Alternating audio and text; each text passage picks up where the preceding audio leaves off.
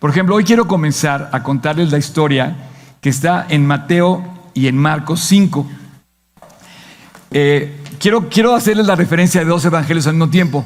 Mateo y Marcos. Mateo y Marcos. Y el capítulo 5. Entonces va a ser bien fácil que tú recuerdes esta enseñanza de hoy, porque las dos están en el Evangelio, una en Marcos y otra en, en Mateo. Quiero que abramos primero nuestra Biblia en, en Marcos, Marcos 5. Si traes tu Biblia, por favor ábrela. Si quieres subrayar, subraya. Si quieres hacer cualquier anotación. Y quisiera leerte una historia que,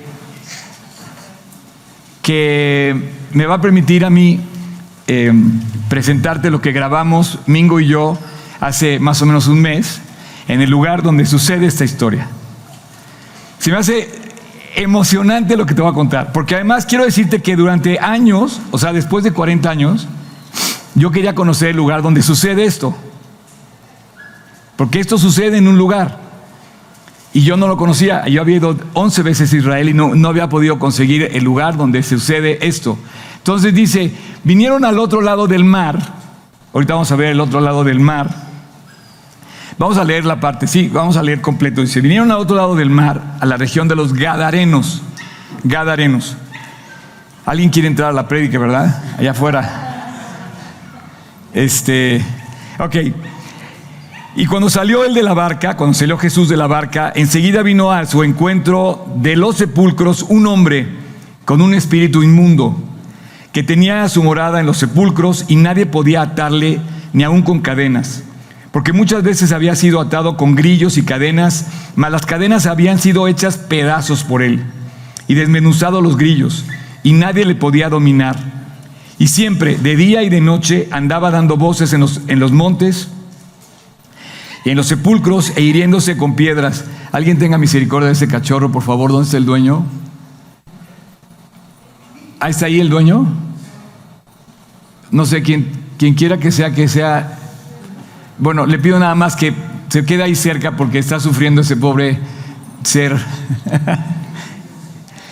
Em, y dice, em, y, ah, dice, y siempre de día y de noche andaba dando voces en los montes, en los sepulcros, e hiriéndose con piedras.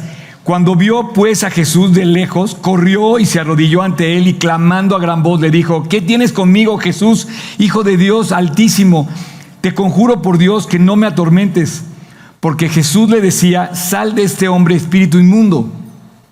O sea, es un drama lo que estamos viendo. Y le preguntó, ¿cómo te llamas? Y él respondiendo dijo, Legión me llamo porque somos muchos. Y le rogaba mucho que no los enviase fuera de aquella región. Estaba ahí cerca del monte un gran hato de cerdos paciendo. Y le rogaban todos los demonios, subraya la palabra cerdos, y le rogaban todos los demonios diciendo, envíanos a los cerdos para que entremos en ellos. Y luego Jesús les dio permiso y saliendo aquellos espíritus inmundos entraron en los cerdos, los cuales eran como dos mil. Y el hato se precipitó en el mar por un despeñadero y en el mar se, se ahogaron. Y los que apacentaban los cerdos huyeron y dieron aviso en la ciudad y en los campos y salieron a ver qué era aquello que había sucedido. Y vienen a Jesús y ven el que había estado, había tenido la legión sentado, vestido y en su cabal juicio y tuvieron miedo. Y les contaron los, lo que les contaron los que lo habían visto cómo le había acontecido al que había tenido el demonio y lo, que los, y lo de los cerdos. Y comenzaron a rogarle que se fuera de sus contornos a Jesús le pidieron que se fuera, espero que nunca hagamos eso jamás nosotros. Al entrar en la, y él, al entrar en la barca, el que había estado endemoniado le rogaba que le dejase estar con él. Mas Jesús no se lo permitió, sino que le dijo, vete a tu casa, a los tuyos, y cuéntales cuán grandes cosas ha hecho el Señor contigo y cómo ha tenido misericordia de ti. Y se fue y comenzó a publicar en Decápolis, por favor subraya Decápolis, eh, cuán grandes cosas había hecho Jesús con él y todos se maravillaban. Eh, y todos se maravillaban. Bueno, eh, este lugar, quiero que vean, antes que nada, quiero que vean un, un mapa. quisiera yo que vieran este mapa.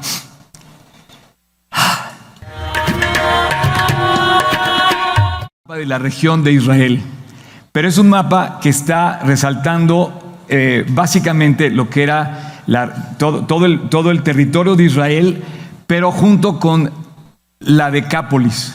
La Decápolis era, era una, eh, em, digamos, conjunto de 10 ciudades, las que están marcadas con medio, Gadara es una de ellas, este, desde Damasco, y las que están marcadas con negro era el conjunto de las 10 ciudades que se llaman Decápolis.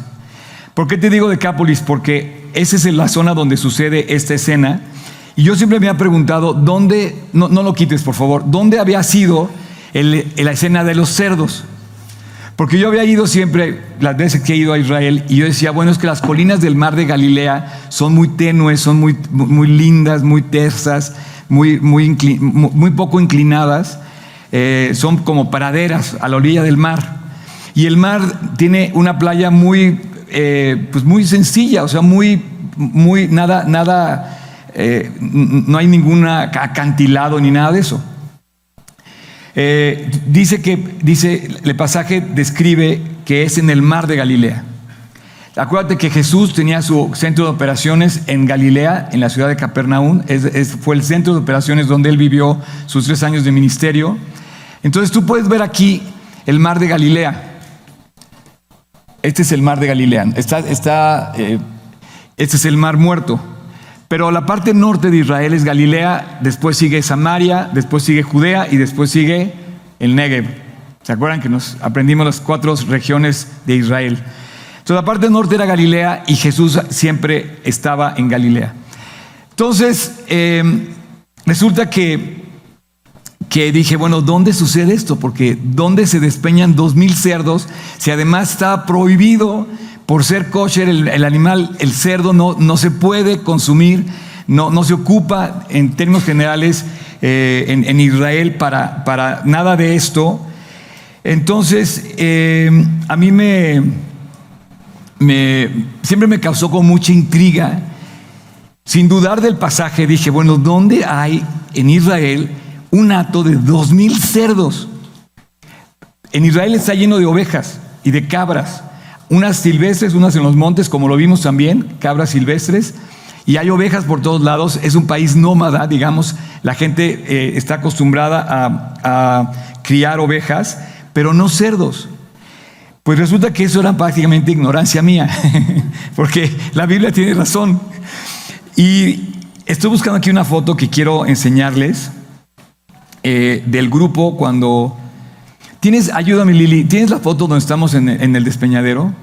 Es un atardecer. Llegamos en la tarde, porque nuestro guía, este, traíamos un, ahí un, mano a mano, ya sabes, con el guía, el guía local.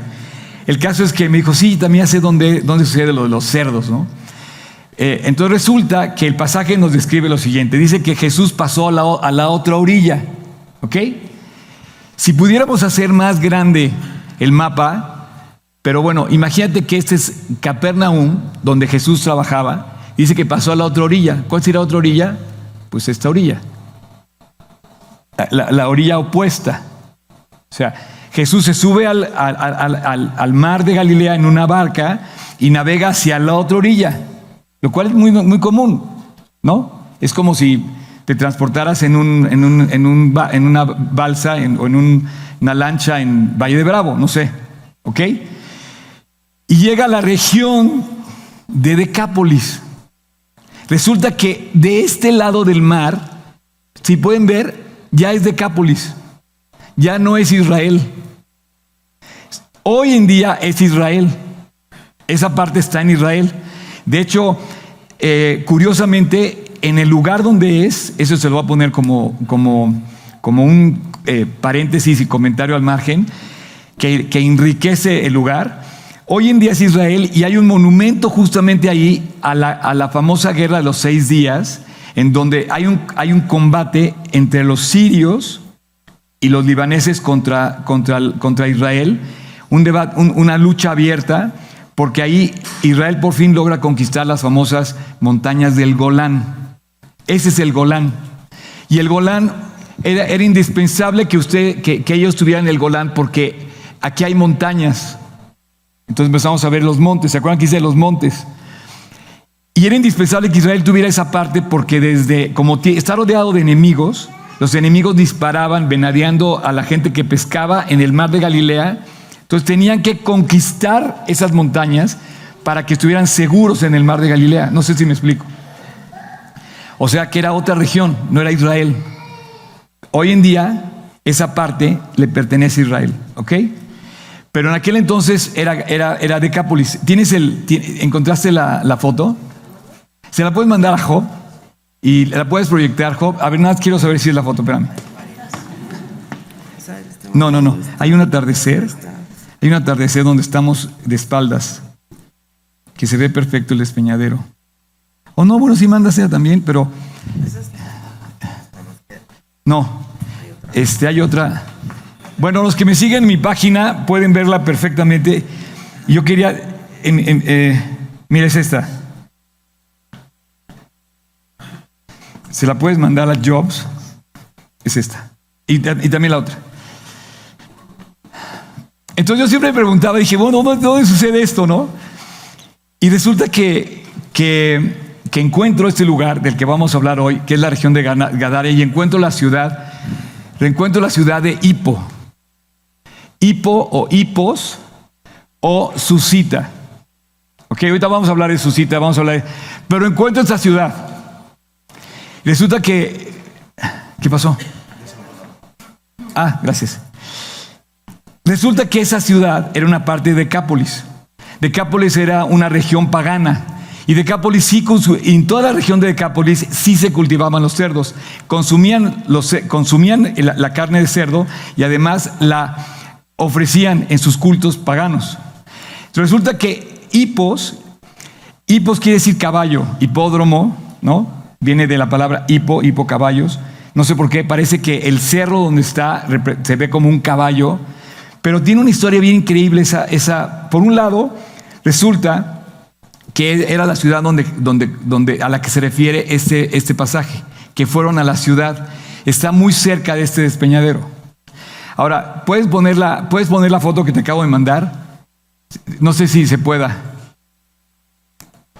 Eh, es un despeñadero que además, ahí está, ahí estamos parados en el despeñadero. Ese soy yo. y ese es el guía. Y estamos en la orilla del despeñadero y si ustedes ven abajo es el mar de Galilea, un atardecer espectacular, o sea, Dios nos regaló espectaculares.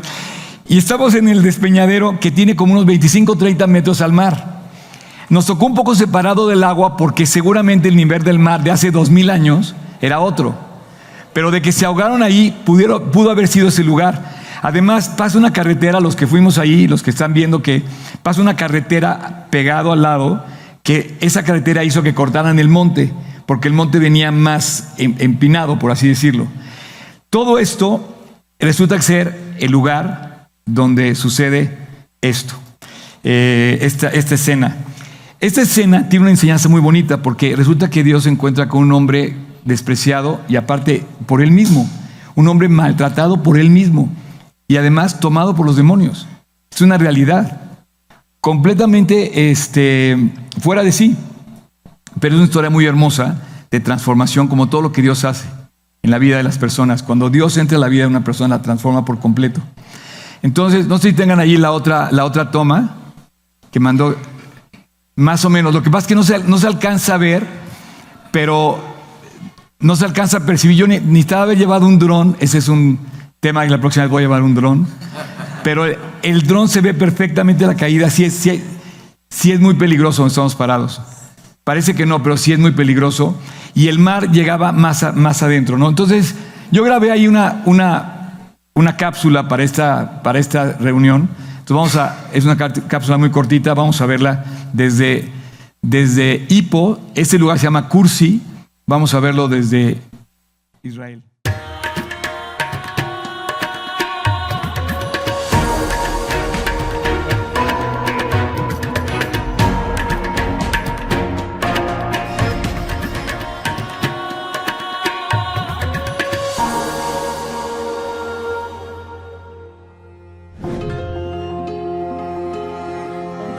Siempre tuve la curiosidad cuando leía el pasaje, que de hecho aparece en tres evangelios, de cuál era la perspectiva, cómo era el monte, cómo era el despeñadero, el barranco, donde Jesús opera este milagro increíble. Siempre eh, quería saber yo esto y cuando vine la primera vez a Israel me preguntaba dónde eh, podía haber sido este lugar.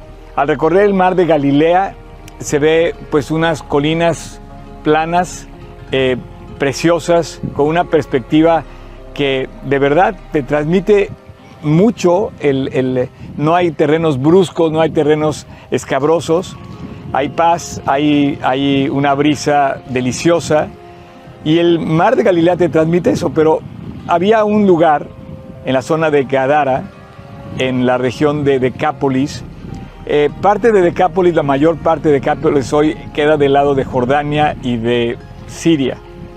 Y de ese lado, en el mar de Galilea, eh, se encontró Jesús con una, con una escena que nos relatan tres evangelios. Cuando llega, dice que venía del otro lado, llega aquí a este mar, desembarca, Jesús se baja y le sale al encuentro. En Mateo dice que eran dos endemoniados, en Lucas y en Marcos dice que era uno, pero vamos a enfocarnos en ese uno. Dice que le sale al encuentro un endemoniado que le empieza a decir a Jesús, ¿qué tienes con nosotros? Porque al parecer Jesús empezó a recriminar a los, a los, eh, a los demonios que venía él ahí, que, que traía él. Eh, bueno, esto habla de una realidad, la realidad de, de, la gente que está endemoniada, que está poseída, cómo se autodestruye, cómo vivían contrarios a todo, dice que vivía desnudo, que vivía entre los sepulcros. La ley judía, esto era impensable vivir entre los sepulcros. Él obviamente iba en contra de todo el estándar normal de la sociedad y además parecía que nadie lo podía controlar. Era muy fuerte, hacía daño a la gente, no podían pasar por ahí, pero Jesús sí pudo controlarlo. Jesús para mostrar su autoridad, que era el Mesías, le dice que cómo se llama, no le pregunta el nombre, no le dice exactamente, a ver, dime tú cómo te llamas, cuál es tu número de serie, qué sé yo. Le dice ¿de quién estamos hablando? Y él le contesta, Legión. Yo creo que esta intervención de Jesús era para que tú y yo supiéramos que era como algo muy difícil de resolver. Era para que viera que efectivamente se trataba de una posesión demoníaca. Y bueno, Jesús le dice que empieza a, decirle que se vaya de ahí, se vaya de la persona, al demonio, a los demonios.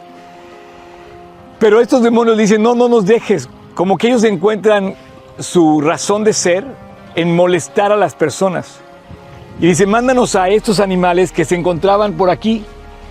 Como hemos visto, cerca de aquí, muy cerca, demasiado cerca, ni siquiera son cinco kilómetros, se encuentra la ciudad de Susita o Hipos, una ciudad de Decápolis, eh, de la época helenística, que tenía un culto pagano, contrario al judío, donde sí criaban los cerdos.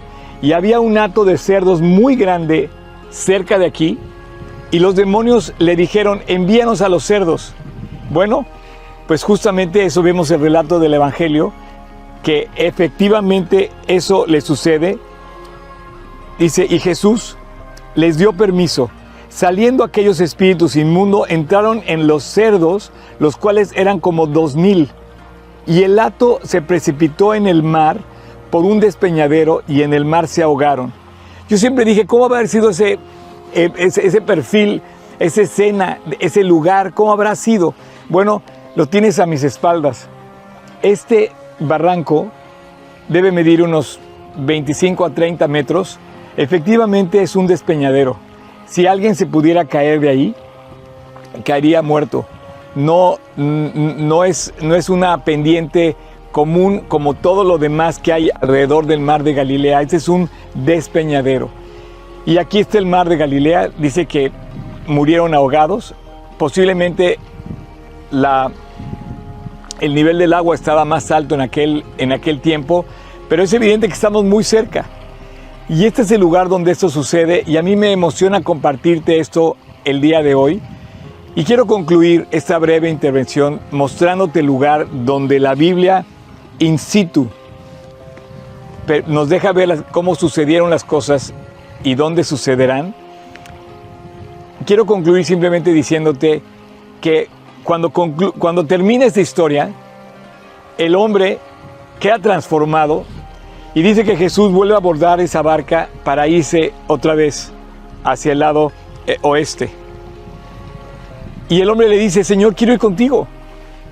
Y le dice, no, quiero que te regreses a Decápolis, a tu ciudad, a cualquiera de aquellas ciudades que tú, a la que tú perteneces, y les cuentes. Mas Jesús no se lo permitió, dice el versículo, sino que le dijo, vete a tu casa, a los tuyos, y cuéntales cuán grandes cosas el Señor ha hecho contigo y cómo ha tenido misericordia de ti. Yo quisiera que tú pudieras por un momento pensar lo que Él te quiere decir con esta enseñanza. ¿Cuántos de nosotros somos pequeños Pablos? Este hombre, este endemoniado, era un pequeño Pablo o un Pablo en potencia también, transformado de negro a blanco, completamente por el trabajo de Jesús. Y aquí Jesús le dice, ve a tu casa y haz lo que tienes que hacer. Tienes mucho trabajo compartiendo, mostrando, dejando ver lo que has recibido de parte de Dios. Tú y yo tenemos el mismo trabajo. No debemos callar, no debemos sucumbir, no debemos dejar de predicar y compartir lo mucho que Dios ha tenido misericordia de nosotros. Todos los días nuestro corazón late por la misericordia de Dios. No hacemos nada para recibir desde el que sale el sol para alumbrarnos hasta el alimento y el techo que tenemos todos los días. Nos podemos estar quejando, pero en realidad hemos recibido mucha misericordia de Dios. Ve a tu casa, cuéntales a los tuyos cómo Dios ha tenido misericordia de ti y haz que la gente que te conoce vea el cambio, pueda mostrar Dios en ti lo mucho que ha transformado tu vida. Yo oro y deseo que esa realidad del endemoniado Gadareno se pueda cumplir nosotros también, en mí y en ti, para mostrarle a los demás todo lo que Dios ha hecho contigo. Es emocionante estar en un lugar que siempre había yo deseado conocer. Dios me ha permitido estar aquí para mostrártelo también y compartirlo contigo. Que Dios te bendiga.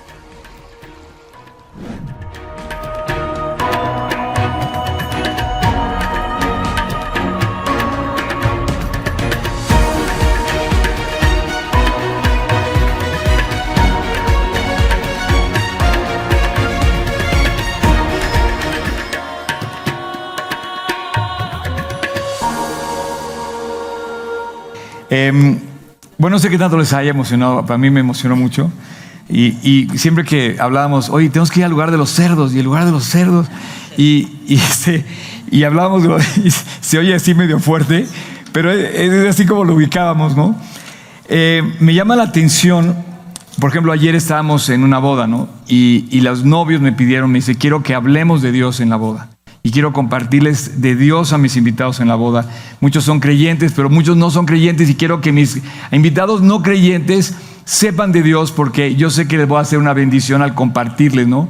Bueno, esa, esa pareja de novios que se casaron ayer estaban haciendo la misma encomienda que Dios le pide al endemoniado. Ve y cuéntales a los tuyos cuán grandes cosas ha hecho Dios contigo. Yo te pido que entiendas una cosa, lo importante no es el lugar, lo importante no es en sí la escena, lo importante es la enseñanza que Dios deja detrás para que tú y yo la vivamos de corazón y la pongamos en práctica. Ve y cuéntale a los tuyos sin temor, sin recato, sin, o sea, sin vergüenza, sin, sin nada que esconder. Cuéntales cuán grandes cosas puede hacer Dios contigo. Bueno, es lo que estoy haciendo yo. Es lo que quisiera, quisieras, quisieras tú. Parte de, mi, parte de mi trabajo ahora que... Eh, que, bueno, no sé cómo decirte, es eh, que quiero, quiero saber nuevas formas de seguir compartiendo lo que he aprendido por tantos años.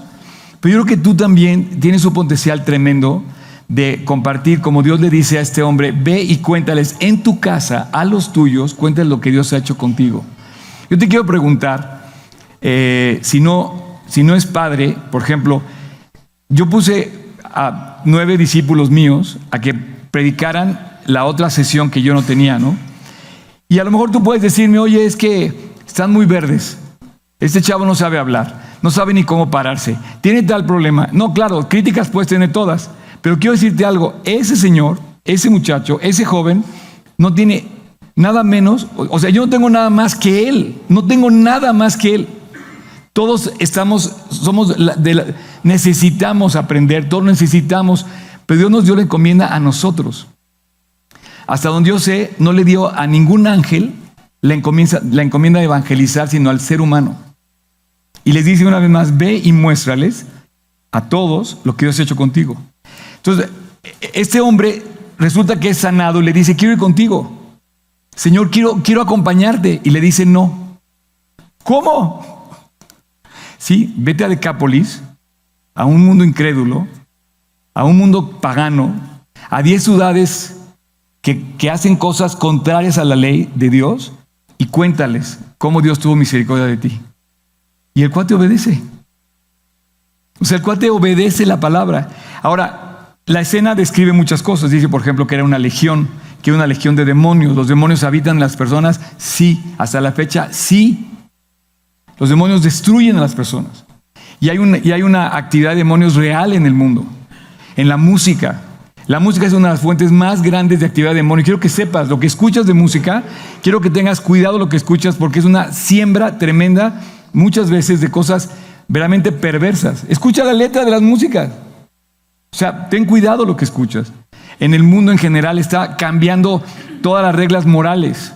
Los parlamentos están poniendo cosas verdaderamente eh, eh, innombrables. ¿Y quién va a levantar la voz? O sea, el parlamento, los senadores y los diputados están más locos, en serio, te lo digo en serio, ¿Cómo quieres que un senador levante la moral cuando no tiene moral? ¿Y quién va a hablar de esto? No, es que no puedes hablar en la iglesia porque se va a ofender la gente. Señores, dejémonos ya de tonterías y hablen de Cristo. Aunque se ofenda la gente, o sea, se debe ofender la gente porque tú debes hablar con la verdad. Oye, es que está de moda hablar de la unidad de género. Señores, ¿cuál género ni qué? Hay dos géneros nada más varón y hembra Dios los creó. ¿Cómo me vienes a decir a mí? No, es que se van a ofender. Pues alguien les tiene que decir la verdad. Y te digo una cosa, mucha gente me ha dicho, es que tú no debes hablar así porque te vas a meter en problemas. ¿Ok?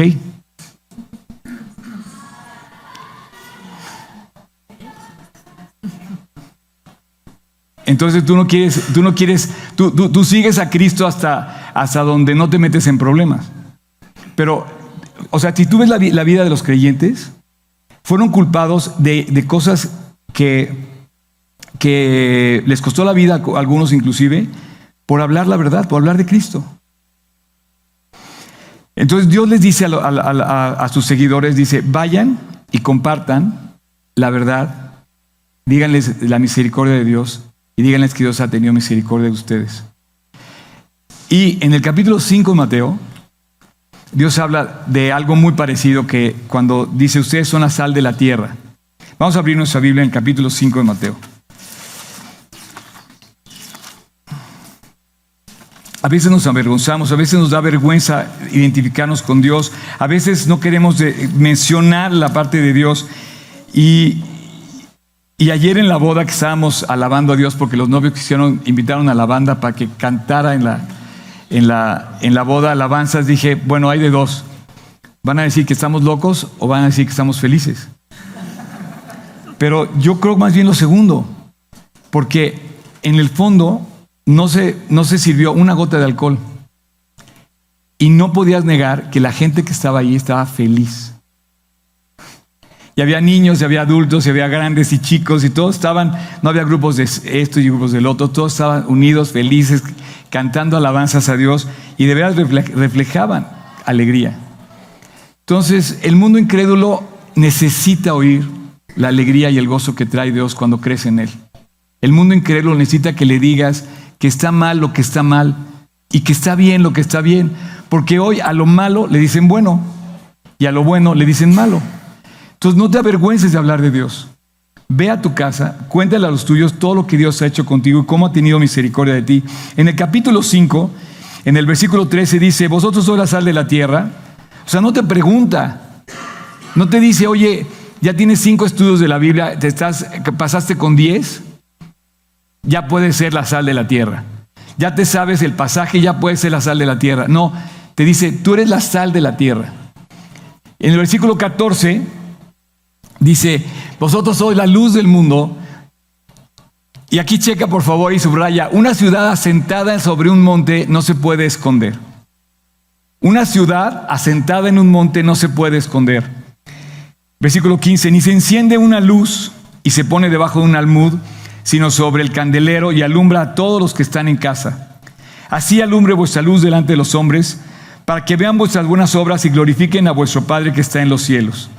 Nuevamente Dios nos dice, así alumbre vuestra luz delante de los hombres, para que vean vuestras buenas obras y glorifiquen a vuestro Padre que está en los cielos. Tú tienes que mostrar, así como el endemoniado Gadareno, tienes que mostrar a Cristo a través de buenas obras. Poniendo las cosas como decía, como decía Gil, como decía Guillermo, poniendo el amor de Cristo en práctica. Tenemos que manifestar a Dios con una vida que muestre, que exhiba, que, ilumine las buenas obras de Dios. Así alumbre vuestra luz delante de los hombres, para que vean vuestras buenas obras y por lo tanto enfoquen su vida en Cristo.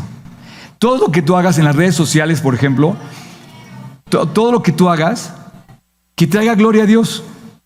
Ayer cuando yo veía hablar a los novios diciendo que ellos querían que, querían que Dios estuviera delante de ellos, pues claro, su bendición para una pareja, ¿cómo no comenzar con la bendición de Dios? Para que glorifiquen a vuestro Padre Celestial y dice que así alumbre vuestra luz. Bueno, resulta que Hipos, esa ciudad, resulta que era esa, posiblemente yo creo, es lo que, es lo que más, posiblemente Hipos era la ciudad asentada en un monte que se veía a lo lejos desde Capernaum. Vamos a ver, vamos a ver este, este esta segunda cápsula que grabé a menos de tres kilómetros de donde estaba la cápsula anterior.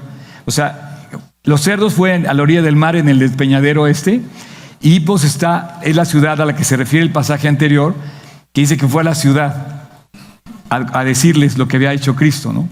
Entonces, esta ciudad, eh, pues estuvimos después ahí y grabamos la siguiente cápsula que quiero que la escuchen también.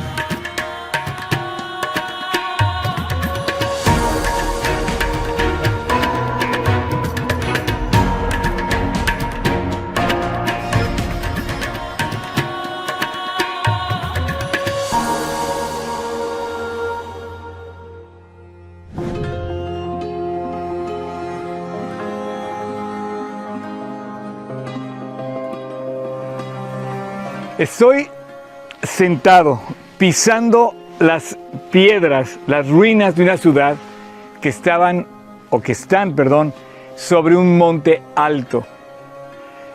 ¿Y saben cuál monte es? Detrás de mí, a lo lejos, ustedes ven las playas de la orilla del mar de Galilea que rociaban Capernaum. Desde ahí predicaba Jesús. A un costado de Capernaum estaba el famoso monte de las bienaventuranzas, donde predicó Jesús el famoso sermón de Mateo 5, 6 y 7. Estoy aquí en esta ciudad, ¿saben cuál es? Es una ciudad asentada sobre un monte a la que quizá Cristo mismo hace referencia en Mateo 5, en el versículo 14, cuando dice, ustedes imagínense escuchando a Cristo allá atrás en Capernaum o en el, en el eh, monte de las bienaventuranzas, cuando Jesús les decía, una ciudad asentada sobre un monte no se puede esconder. Esa ciudad es esta. Se llama Susita o Hipo. Pertenecía a la Decápolis de aquel entonces, una ciudad helénica que cultivaba o, más bien hacía culto en un eh, templo pagano. E, esta ciudad tiene testimonio y ruinas de lo que fue su acueducto, le llegaba el agua y así como lo fue en un tiempo también eh, Masada, está en, un, en, una plataforma asentada en la punta, en la plancha de la, de la cima de esta montaña. Y esta ciudad, ustedes imagínensela encendida de noche, por toda la ciudad y las calles y las, las casas y las construcciones, las plazas, las antorchas encendidas. Era evidente en aquel entonces que eso se veía a lo lejos. De esa manera tú puedes ser consciente que no se puede esconder. Y Jesús usó justamente esta ciudad, casi estoy seguro, no lo puedo asegurar al 100%. Algún día le preguntaremos a Jesús si era o no era aquí, pero casi puedo asegurarte que cuando él predicaba allá abajo en las costas de Capernaum, cuando dice, vosotros sois la luz del mundo, vosotros sois la sal de la tierra, al referirse a la luz del mundo, él agrega diciendo, una ciudad asentada sobre un monte no se puede esconder. Esta ciudad no se puede esconder. Si tú ves un faro, no se puede esconder. La luz de un faro te guía. el alumbrado público de una ciudad como esta, en la antigüedad, se veía a lo lejos. Te indicaba que estabas acercándote a la ciudad. Nosotros no nos pregunta Jesús, nos dice, ¿serán la luz del mundo? ¿Serán la sal de la tierra? Tampoco nos dice que tenemos que hacer algo para hacerlo. Cuando nos convertimos, cuando venimos al conocimiento de Dios, Jesús mismo dice, son la sal, son la luz. Así que dice, eh, así alumbre vuestra luz delante de los hombres, para que vean vuestras buenas obras y glorifiquen a vuestro Padre que está en los cielos. Jesús quiere que tú y yo seamos una luz prendida, un testimonio claro, que no parpadee, que no dé señales falsas, que no comprometa su predicación. Tú y yo tenemos que predicar y más que nunca en este tiempo de tanta oscuridad, de tanto engaño, de tanta confusión de género, de tanta eh, perversidad, de tanta mala noticia y de tanta falsa noticia, en este tiempo de terremotos tremendos, en este tiempo de pestes y de em, eh, pandemias, todo este tiempo tú y yo tenemos que dar un mensaje claro, como lo era la luz de una, en una montaña sobre la cual se asentaba una ciudad, que es esta, Susita o Hipos. Bueno, Dios Dios está invitándonos a la gran comisión, a cumplirla. Tú y yo somos los llamados. Dios no escogió a otras personas, sino a aquellos que han recibido el testimonio en su propia vida, con la conversión, con el arrepentimiento de pecados, voltear a Dios, creer en Él, corregir nuestros caminos y mostrarle al mundo lo mucho que Dios quiere hacer con nosotros. A mí me entusiasma tanto ver que Dios cumple, que Dios es veraz al decirnos y contarnos historias como esta. ¿Qué me iba a imaginar yo algún día estar sentado aquí para contarte también contigo esta increíble historia. Este es un testimonio, una ciudad asentada en un monte a la orilla del mar de Galilea, donde Jesús predicaba y dijo una vez, así alumbre vuestra luz, como aquella ciudad que se encienden las luces de la ciudad y se ve desde lejos. No, no hay que perder tiempo, hay que justamente mostrar al mundo que la luz se encendió en nuestro corazón y que no se ha apagado. Que Él tiene en nosotros un testimonio. Y este testimonio tenemos que dejarlo ver claro a los demás. No te avergüences del Evangelio. No ocultes tu fe. Al contrario, manifiéstala. Ora, cree, lee tu, lee tu Biblia, memoriza y, y sigue adelante mostrando a todas luces el testimonio que Dios ha hecho contigo. ¿Para qué? Para que vuelvan a Dios, para que glorifiquen a vuestro Padre que está en los cielos, para que vean a Cristo en tu vida.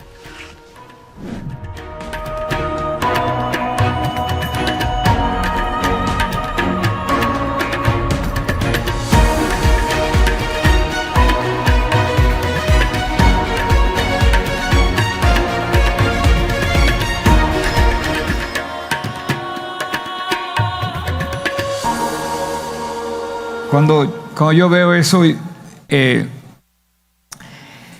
no sé qué hice para estar ahí, la verdad, pero me siento privilegiado.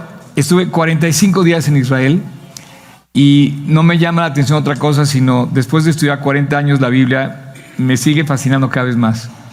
Sí, se volvió mi lugar favorito, ya, no, no, no hay duda. Y se volvió mi lugar favorito simplemente porque veo que Dios es veraz, que comprueba todo lo que me ha contado. Yo nunca necesité haber, haber ido ahí para creer, como no necesitamos estar ahí. Un día Dios nos quiere llevar a todos a un solo lugar al final de nuestra vida. Pero mientras tanto, eh, yo veo todo esto y digo, Dios, qué bárbaro. ¿Saben qué sentido durante todo el tiempo que estuve allá? Todo el, todo el tiempo que, todos los días, me levantaba con una sensación eh, como, como que como que Dios me decía, yo te quiero haciendo lo que haces. Y yo te voy a apoyar para que lo sigas haciendo. Y yo no te puedo contar a detalle todas las cosas que me sucedieron, pero eh, bueno, Mingo fue testigo en alguna de ellas, porque finalmente Dios nos sostuvo durante todo ese tiempo, pero abrió muchísimas puertas. Y yo lo hice por ustedes. Porque yo quería contarles a ustedes, pues todas estas cosas. Eh, miren, voy a volver a poner otra vez el mapa de, de Decápolis. Lo que pasa es que, pues yo también he ido creciendo en la palabra, ¿no? Pero mira, la ciudad se llama Hipo o Hipos o Susita, porque lo que pasa es que este era el nombre, e, era el nombre, eh, o sea, griego. A lo largo de, cuando tú ves la vida de una nación, o de un territorio que ha pasado por no sé cuántos imperios, o sea, tantas conquistas, ha habido, entonces hay una, hay una mezcla de nombres entre los griegos y los originales, entre arameo y hebreo, entonces es confuso a veces, ¿no? Pero fíjate, la ciudad de Decápolis, que estaba al lado del mar de Galilea, este es el mar de Galilea, era Hipos, justamente en la orilla. Y esa ciudad era una ciudad alta, en un monte que cualquier parte donde tú la vieras se veía. Y sobre todo se veía, de día no se ve porque se oculta con las montañas, pero se veía en la noche, cuando tú te puedes imaginar en la antigüedad hace dos mil años, cuando era en la época de Cristo, cómo alumbraban las ciudades. A ver, ¿quién me dice cómo alumbraban? Con fuego. O sea, agarraban las antorchas y las iban poniendo arriba.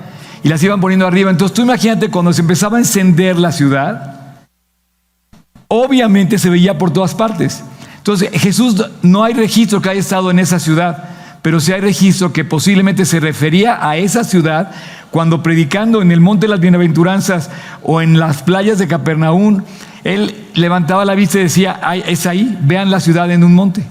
No te puedo asegurar que a esa ciudad se refiere porque no dice el pasaje, pero dice, una ciudad asentada en un monte no se puede ocultar. Yo pensé que era una referencia a Cristo nada más así como que dijo, bueno, es como si dijéramos eh, aquí en México, en la Ciudad de México o en Acapulco, ¿no? Ah, se hablara de la nieve, ¿no? De los montes nevados, pues no creo que nunca hayan visto nieve en Acapulco. Pero yo dije, bueno, a lo mejor una referencia así, pero no, al parecer su cita, ese lugar, era la, la ciudad a la que Jesús hace referencia en vivo y a todo color, cuando de repente empezaban a encender las luces y se veían a lo largo de las, de las orillas de todo el mar de Galilea. Ahora, concluyo mi presentación de hoy dándole muchísimas gracias a Dios, porque es algo que me apasiona. 40 años estudiando la Biblia y poder estar en los lugares era de verdad, es apasionante. Pero quiero decirte algo, Dios te dice que no te avergüences del Evangelio que somos la luz del mundo y que vayamos a nuestras casas a contarles lo que hemos hecho, lo que Jesús ha hecho con nosotros. Eh, así es que yo no puedo terminar esta, esta reunión sin decírtelo aquí, sin decírtelo ahora. Para aquellas personas que están aquí por primera vez y para los que nos están escuchando en línea, les quiero concluir este mensaje diciéndote que hay un mensaje que tienes que escuchar de la Biblia, uno solo. Puedes conocer todos los lugares, puedes conocer todos los versículos, puedes conocer las historias, puedes saber ¿Cuándo fue la parábola del sembrador? Tú puedes saber la parábola de las vírgenes, de las diez vírgenes, puedes saber la lo que quieras de la Biblia. Puedes conocer el día de la crucifixión, puedes conocer eh, la historia de Abraham, Isaac y Jacob. Pero si no conoces a Cristo en persona, ¿cómo puedes conocer a Cristo en persona? Sí, si no conoces a Cristo en persona, estás perdido en tus delitos y pecados. Yo quiero que por favor pongan atención en lo que les voy a decir. Si tú no tienes a Cristo en tu corazón, estás muerto en tus delitos y pecados. Y Dios quiere que nosotros alumbremos de tal manera que demos una señal clara presentando el mensaje de salvación que uno tiene que ver con que tú y yo nacimos sin pecado. Pero hoy ya tenemos pecado. o sea, si, si, tú te mueres recién nacido, no tienes problema porque no has tenido chance de pecar. Pero si te mueres hoy y no tienes la salvación, estás perdido en tus delitos y pecados. ¿Me queda claro? O sea, si tenemos la evidencia que somos pecadores, ¿cómo te piensas salvar? Tú mismo exiges juicio a la gente que hace daño.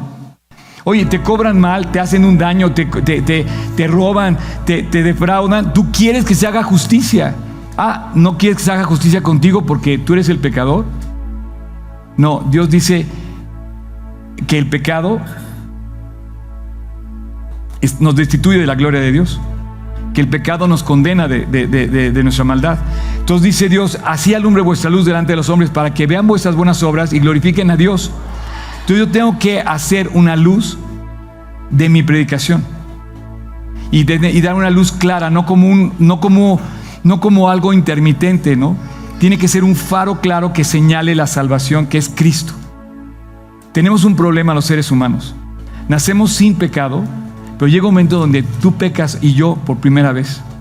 Y, así como pecas por primera vez, como si uno recibe un balazo y te mata el primer balazo. Aunque te den 300 balazos, el primero te mató. no, sé si me, explico. O sea, somos pecadores con el primero que cometimos. Sin embargo, hemos seguido cometiendo pecados y Dios, para darle solución a esto, mandó a su Hijo a morir por nosotros. A Jesús, para traer salvación, para traer perdón, para traer redención, para redimir nuestras vidas. Para que todo aquel que cree no se pierda. Vamos a ponernos de pie y te voy a pedir que cierres tus ojos. Y si estás escuchándome en línea, te pido que, que pongas atención especialmente en esta oración con la que vamos a concluir esta reunión.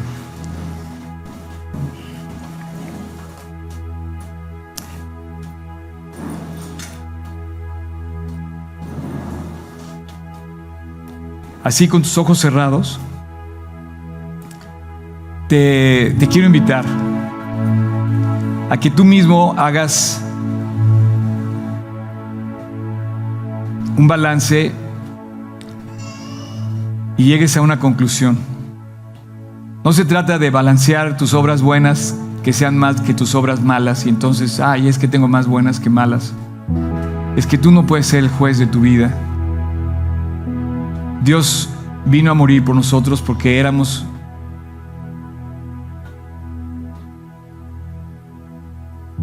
la razón de su muerte. Tenía que haber expiación del pecado, tenía que haber perdón de pecados y eso solamente podía ser con el sacrificio de alguien inocente porque de otra manera sería nuestra muerte para poder pagarlo. La Biblia dice que la paga del pecado es muerte que la paga del pecado es muerte. Lo que debemos, lo que hicimos, lo que hemos hecho mal, solo se puede pagar con nuestra muerte. Es claro que somos condenados a la muerte porque somos terrenales. Pero esa sería la muerte primera, la muerte física. Pero la muerte eterna es la que Dios trae solución. Dice el libro de Corintios que, que el cuerpo gime por aquel momento cuando seamos transformados y redimidos para toda la eternidad. Dice la Biblia que Jesús fue a preparar lugar para aquellos que creen para poder morar en su casa para siempre. Dice Jesús que vino a darnos vida y vida eterna. Yo te pregunto, ¿hoy tú tienes vida eterna? El pecado nos condena, el pecado nos eh, recrimina nos acusa. Y no sé lo que pienses, pero no va a ser como yo, que yo pensé muchas cosas sobre este pasaje hasta que me di cuenta que era un ignorante del pasaje. Y entendí más en esta última época. Hay mucha ignorancia en lo que pensamos, pero también hay mucho pecado en lo que hacemos. Y es una realidad, no tienes que darle muchas vueltas. Tú y yo hemos pecado. Tú y yo somos pecadores. Tú y yo necesitamos un Salvador. Y fue eso, justo lo que Cristo vino a hacer. Vino a ser nuestro Salvador. Vino a dar su vida, a morir en la cruz del Calvario por nosotros. Así como estás, con tus ojos cerrados, te voy a pedir a ti que no tienes la seguridad de tu salvación, que voltees a la cruz en este momento. Que voltees a la cruz del Calvario para pedirle perdón a Dios. Y que le digas, Señor, perdóname y límpiame. Quiero ir al cielo, quiero que me salves, quiero que me restaures, quiero aceptar tu salvación. Y yo voy a hacer una oración en voz alta. Y quiero pedirte que tú la hagas en tu corazón. No me interesa a mí lo que piense la gente. Yo te quiero decir que esa luz clara que dice el Evangelio que debemos presentar es la luz que te lleva a Cristo, a la cruz. Y es la que tenemos que dejar que alumbre nuestra vida. Cuando te vuelvan a preguntar si eres pecador, vas a decir que sí, pero vas a poder decir que eres un pecador perdonado por la sangre de Cristo en la cruz, por haber creído en Él como un Salvador. No quiero que contestes que tienes una religión, porque la religión no te salva. La religión no te aclara exactamente si tienes a Cristo o no en tu corazón. Cristo no vino a darnos una religión, Cristo vino a darnos salvación. Así es que si tú quieres hoy, tanto aquí presente como en línea, te pido que hagas esta oración conmigo en tu interior, en tu corazón. Y le digas, Señor Jesús, perdóname. Ahí en tu corazón díselo. Jesús, perdóname. Yo sé que he pecado. No recuerdo tanto, qué tanto he pecado, pero te quiero pedir que me perdones inclusive de lo que no recuerdo. Señor, no quiero vivir sin ti. No quiero morir sin ti. Te quiero invitar a mi corazón. Y esta mañana te invito a mi corazón. Quiero pedirte que me perdones, que me limpies y que me llenes. Y que a partir de hoy seas el impulso, la fuerza. Pero la vida que lata realmente en mi interior. Tu vida, Dios. Señor, entra en mi corazón y vive dentro de mí para siempre. Te invito a mi vida y a partir de hoy quiero caminar contigo y seguirte. Enséñame más de tu palabra para que yo pueda tener exactamente la luz y la marca de donde debo andar. A partir de hoy, Señor, tú eres mi Salvador y a partir de hoy, tú eres mi Señor. Estás en mi corazón para siempre. Gracias Jesús. En tu precioso nombre te lo pido. Amén. Muchas gracias por acompañarnos en esta transmisión. A nombre de todo el equipo de G36 Polanco, esperamos sinceramente que haya sido de aliento. Te pregunto, ¿ya estás echando mano de todo el material que está disponible para compartirlo? Aprovechalo y compártelo. Te invitamos a que compartas todo lo que hacemos, que finalmente es llevar el Evangelio a otras personas. Estamos en todos los canales de streaming, YouTube, Spotify y especialmente te invito a que descargues nuestra app y active las notificaciones para que tú eches mano de todo el material disponible que tenemos para ti. Y muchas gracias por tus oraciones, tus aportaciones y tu servicio. Finalmente, servicio estamos todos invitados a llevar la palabra de Dios a los que están cerca de nosotros, pero lejos de Dios. Así es que hay que hacerlo y si esto te sirve, aprovechalo, úsalo. Puedes descargar todo el material también en gt16polanco.org. Gracias por tus aportaciones, que finalmente la iglesia tiene necesidades y tú quizás has sido de aquellos que han ayudado para que esto se lleve a cabo. Y gracias, gracias de verdad, síguelo haciendo. No estoy pidiendo dinero de ninguna manera, es con toda libertad, pero si tú te quieres sumar, súmate en gt16polanco.org diagonal aportar. Y finalmente, muchas gracias por tus oraciones.